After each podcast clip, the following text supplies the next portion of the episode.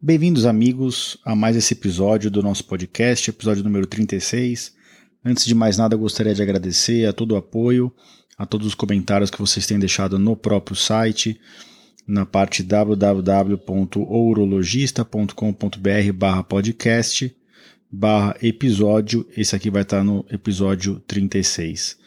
E queria de novo agradecer pelos comentários no podcast da Apple que ajudam a gente a ranquear. Se você ainda não deixou o seu comentário, por favor, vá lá no podcast da Apple e deixe. Isso nos ajuda muito. E o tema de hoje é um tema muito frequente no consultório do urologista, muito frequente dos pacientes nos procurarem e nos perguntarem também nas redes sociais. E a gente vai falar tudo sobre varicocele, que são as varizes escrotais. Então, não percam, após a música de introdução, o episódio na íntegra. Sejam bem-vindos.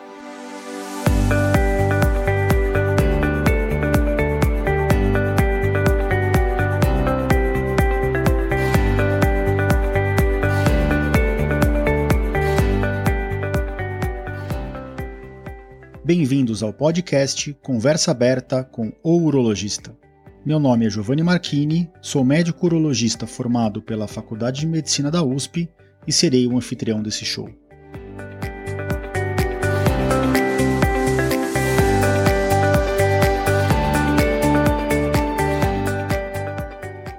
Nesse podcast, queremos compartilhar conhecimento confiável e de qualidade sobre saúde. Com um formato único e inovador e sempre com o foco no paciente, nós vamos esclarecer as suas dúvidas, trazendo todos os ângulos das situações vivenciadas no dia a dia da urologia.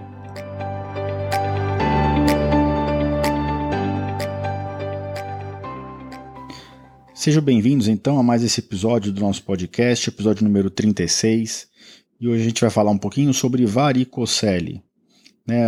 A, varicocele, é, na verdade, ela é definida como as varizes escrotais, né? as varizes do testículo. Todo órgão nosso, ah, praticamente todos têm os vasos que levam o sangue, que são as artérias, e os vasos que trazem o sangue de volta, que são as veias.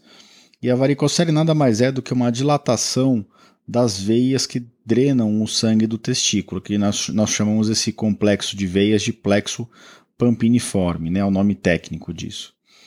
É, essa, essa, a varicocele é uma insuficiência de drenagem dessas veias. Isso faz com que o sangue que deveria estar voltando para dentro do abdômen ele fique acumulado ao redor dos testículos nessa, nesse, nesse emaranhado de veias. Breve, um breve parênteses aqui da, da embriologia eu gosto sempre de dizer para meus pacientes que os testículos eles nascem dentro do abdômen. Quando o homem ainda está dentro do útero da mãe, os testículos que nascem embaixo dos rins, eles descem para a bolsa escrotal exatamente porque na evolução isso aconteceu para que os testículos ficassem numa temperatura mais fria do que o próprio abdômen. E o que, que acontece na varicocele? Os testículos acabam esquentando, porque aquele sangue que deveria estar sendo drenado para dentro do abdômen, ele acaba refluindo do abdômen para o testículo, e com isso ele leva o próprio calor do abdômen para o testículo. Mas será que a varicocele é muito prevalente? A resposta é sim, né? A, a varicocele chega a cometer 11% dos homens que não têm alteração no espermograma. Se a gente pegar aqueles homens que têm alteração no espermograma, cerca de 25% desses homens uh, têm, têm varicocele. Alguns outros dados, eu vou falar um pouquinho mais de infertilidade mais para frente, mas se o homem tiver uma infertilidade primária, ou seja, aquele que, homem que nunca conseguiu ter filho, 35 a 40% desses homens têm varicocele. Lembrando que a varicocele tem um pico após os 15 anos, Uh, e na maior parte dos casos ela é mais comum do lado esquerdo. Ela pode ser bilateral, ela é bilateral com uma certa frequência, em até 40% dos casos, mas uh, 80 a 90, 95% das vezes a varicocele acomete o lado esquerdo. Isso tem um motivo anatômico. Né? A veia, as veias do testículo esquerdo elas drenam para a veia gonadal esquerda e essa veia desemboca lá em cima, dentro do abdômen, na veia do rim esquerdo e desemboca num ângulo de 90 graus, um ângulo que pode dificultar a drenagem desse sangue. Já o testículo do, do lado direito, o conjunto de vasos dele, de veias dele, drena para a veia gonadal direita e essa veia desemboca na, na própria veia cava, que é a nossa maior veia do corpo. Ela desemboca num ângulo agudo, permitindo um fluxo maior, então uma maior facilidade de drenagem desse sangue. E é por isso que o, a varicocele ela é mais frequente do lado esquerdo. É muito frequente os homens procurarem a gente com um diagnóstico de varicocele vêm, vêm encaminhados e eles descobriram a varicocele é, em um episódio de dor testicular. E eu preciso deixar bem claro aqui que varicocele raramente dá dor, tá? A maior parte das vezes que o homem descobriu a varicocele por um episódio de dor, a dor tinha outra origem. Ou era um cálculo renal, ou era uma dor de coluna, ou era uma hérnia inguinal, ou era uma própria alteração testicular, que é bem frequente, né? uma, uma inflamação do, do testículo, do epidídimo, uma orquiepididimite. Então, na verdade, toda vez que o paciente procurar um urologista, se você está indo no urologista por causa de varicocele e dor, sempre tem que ser excluída outras causas da dor. Não adianta sair querendo operar a varicocele, muito provavelmente a dor não vai melhorar. Quais são os sintomas né, que a varicocele gera? A varicocele não, não gera sintomas muito expressivos. O que pode acontecer é uma dilatação, então aquele testículo um pouco acima dele a gente consegue ver um emaranhado de vasos, né, fica uma região até meio azulada às vezes. Uh, o testículo desse lado acometido, se for só de um lado a varicocele, ele pode diminuir de tamanho, tá? E, e, o testículo pode inclusive ficar um pouquinho mais quente e até gerar, às vezes, dependendo do tamanho da varicocele, uma sensação de peso. Outro sinal de varicocele é a infertilidade. A infertilidade masculina, quando o homem, é, quando o casal tem dificuldade para engravidar e o homem vem encaminhado para a gente, a gente sempre tem que pesquisar a varicocele, tanto no exame físico como no exame de ultrassom. A varicocele ela tem graus, né? Se você olha, como é que a gente examina um paciente na parte testicular? De pé, sempre com a temperatura no, no ambiente, na sala, nunca com a temperatura muito fria. Primeiro a gente olha o tamanho do testículo, você tem que ter uma palpação adequada para ver o tamanho do testículo, o volume, né, a consistência e o local. E a gente vê se os vasos estão dilatados. Se os vasos já estiverem dilatados quando a gente está olhando sem nenhum tipo de manobra auxiliar, a gente já se classifica como uma varicocele grau 3, que é uma varicocele grande, né? Já se os vasos não são visíveis, a gente pede para o paciente fazer um pouquinho de valsalva. O que, que é isso? Fazer um pouquinho de força com o abdômen. Se uh, os vasos ficam visíveis, já sem valsalva, eles já são um pouco visíveis, aí fica, já são um pouco palpáveis, aí ele, ele classifica como grau 2, moderada. Agora, se elas são palpáveis só com valsalva, aí é grau 1, tá? Então, se elas são visíveis ao olho nu, grau 3. Se elas não são visíveis, mas são palpáveis com valsalva, grau 1. E palpáveis sem valsalva, grau 2. E por que, que a varicocele gera, pode gerar infertilidade? Né? Cerca de dois terços dos homens com varicocele são férteis. Isso é importante a gente dizer. Ter varicocele de forma alguma quer dizer que aquele homem não vai ter filho.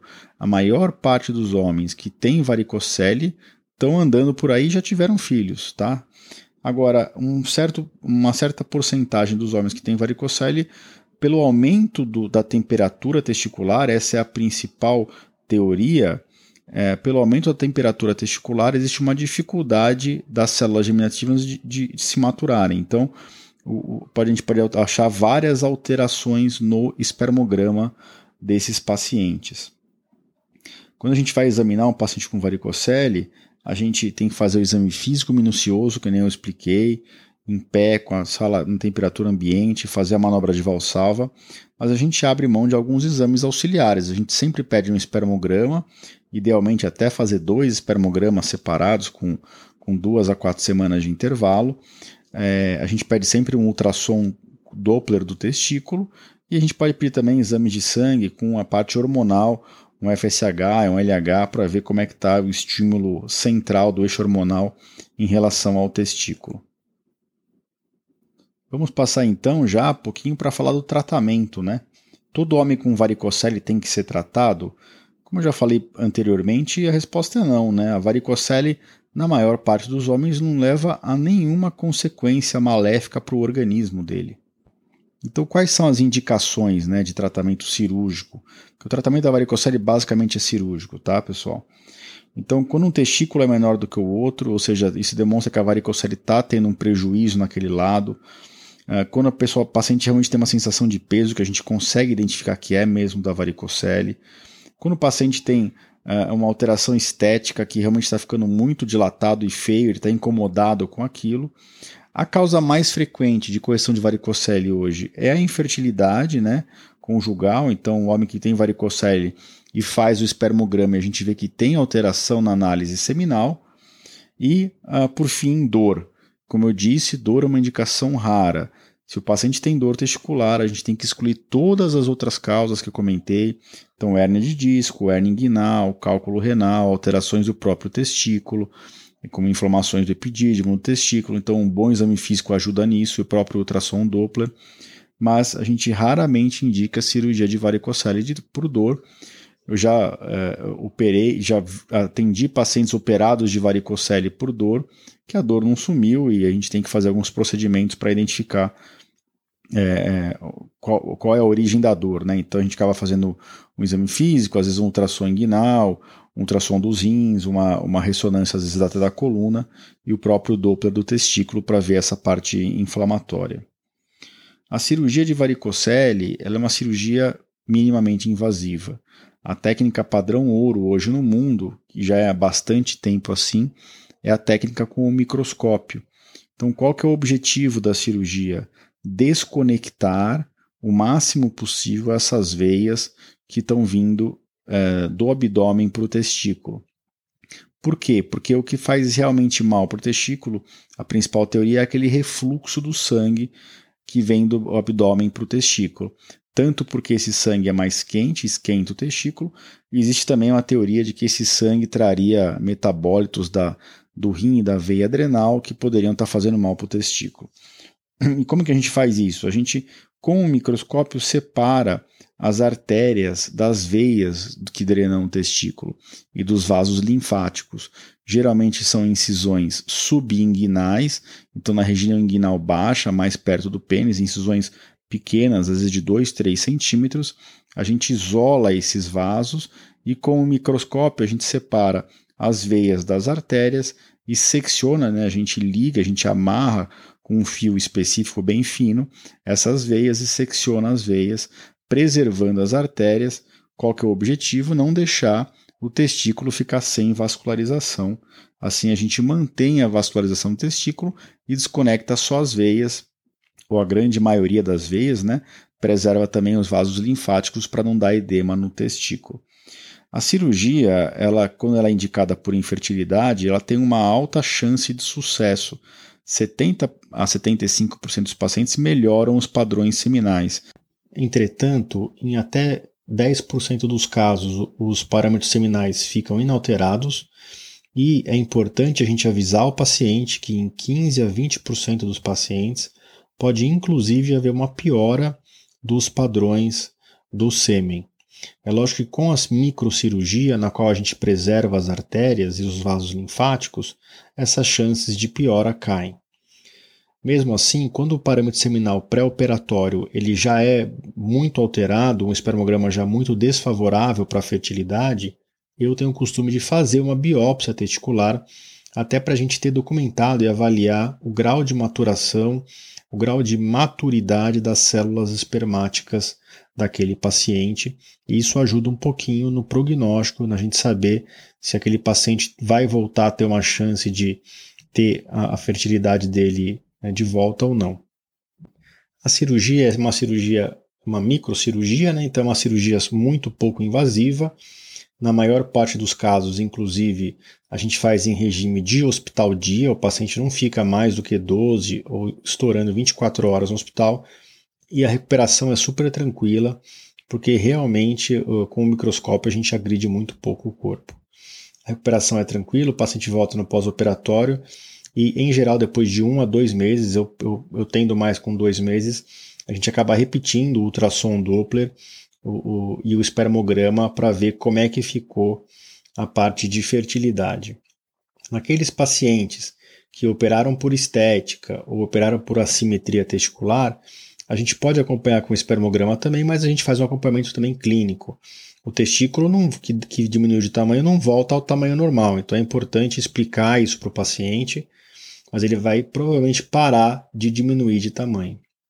E aquele paciente que operou por estética geralmente melhora bastante também com a, com a cirurgia de varicocele, mas é, é uma minoria dos casos que opera por esse motivo. Eu acredito que 90, 95% dos casos que a gente opera no consultório é por conta de infertilidade. Muitas vezes a gente vê casos limítrofes, né, que o espermograma não está muito alterado, mas tem uma outra, um outro parâmetro um pouquinho alterado. Eu posso falar um pouquinho sobre espermograma em outro episódio, mas às vezes a gente opta por acompanhar o paciente. A gente sabe que às vezes, mesmo com um pouquinho de alteração no espermograma, o paciente consegue engravidar, é, é, é, ter, ter uma, uma, um filho. Então a gente in, insiste nisso, explica bem, orienta, e muitas vezes a pessoa acaba tendo um filho e sem necessidade de uma cirurgia. Já naqueles pacientes super jovens, que fazem um diagnóstico da varicocele com 15, 20 anos, a gente tem a tendência de acompanhar com espermograma anualmente. Se a gente detectou varicocele e ele não tem alteração no espermograma, é importante que todos os anos ele, ele volte no urologista para avaliar o tamanho do testículo e para fazer um espermograma, depois que já tiver é, condições disso, né, com 18, 19 anos, para ver se não está tendo uma piora progressiva e lenta do, do parâmetro seminal. E aí isso também indicaria a correção cirúrgica. Por fim, eu queria então tranquilizar as pessoas, principalmente a população masculina, né? dois terços dos homens que estão ouvindo esse podcast, se fizer um ultrassom, vão achar uma varicocele. Isso não é motivo de preocupação, isso não é motivo de, de desespero. Como eu disse, a, a maioria dos homens que têm varicocele não tem nenhum problema de fertilidade, tá ok? E naquele homem que já está com a prole constituída, que não quer mais ter filho, essa questão nem entra na, na discussão, né? Aí fica mais na parte estética, de assimetria do testículo. Dificilmente uma varicocele leva a uma atrofia, uma diminuição do volume testicular, a ponto de comprometer a produção hormonal. Isso é super, super raro. A gente tem a tendência a dosar testosterona também antes da, antes da cirurgia e do acompanhamento junto com o FSH e o LH, mas raramente a testosterona vem alterada. Se a gente acha uma testosterona alterada no paciente, é muito provável que essa alteração seja devido a outro motivo e não a própria varicocele que a gente fez o diagnóstico. Bom, acho que era isso que a gente tinha para conversar hoje sobre varicocele. Ficou um episódio bem completo. Eu queria mais uma vez agradecer a todos que mandaram perguntas sobre isso, quando eu discuti isso nas, nas redes sociais. Fiquem à vontade para mandar as perguntas no meu site, no www.ourologista.com.br podcast barra episódio 36. A gente sempre está aberto a perguntas, é um prazer responder, é por isso que a gente está aqui. Se possível, mais uma vez eu peço, deixem um comentário no podcast da Apple, isso ajuda bastante a atingir mais pessoas e uh, tem bastante tema legal para ser discutido, algumas entrevistas alinhadas e eu espero que esse ano seja um ano de muitas vitórias. Esse, essa semana eu tomei a vacina do Covid, né, eu tomei na semana do dia 19, 20 de, de janeiro. Eu tomei por ser funcionário público e trabalhar no Hospital das Clínicas. E a gente se sente mais protegido, mas tem que continuar as medidas de distanciamento social, uso de máscara, álcool gel, aquilo que a gente já está cansado de saber. Mas pelo menos as vacinas estão chegando, a, a Coronavac já chegou, a de Oxford está chegando, está chegando mais doses dessas duas. Eu espero que em pouco tempo a gente consiga vacinar principalmente as pessoas que estão na linha de frente, as populações de risco, e de, depois a gente poder partir para as pessoas de menor risco de óbito com, com a infecção do Covid e finalmente conseguir é, vacinar a população inteira. Mais uma vez, obrigado a todos que vêm acompanhando nosso podcast e até a próxima semana. Grande abraço.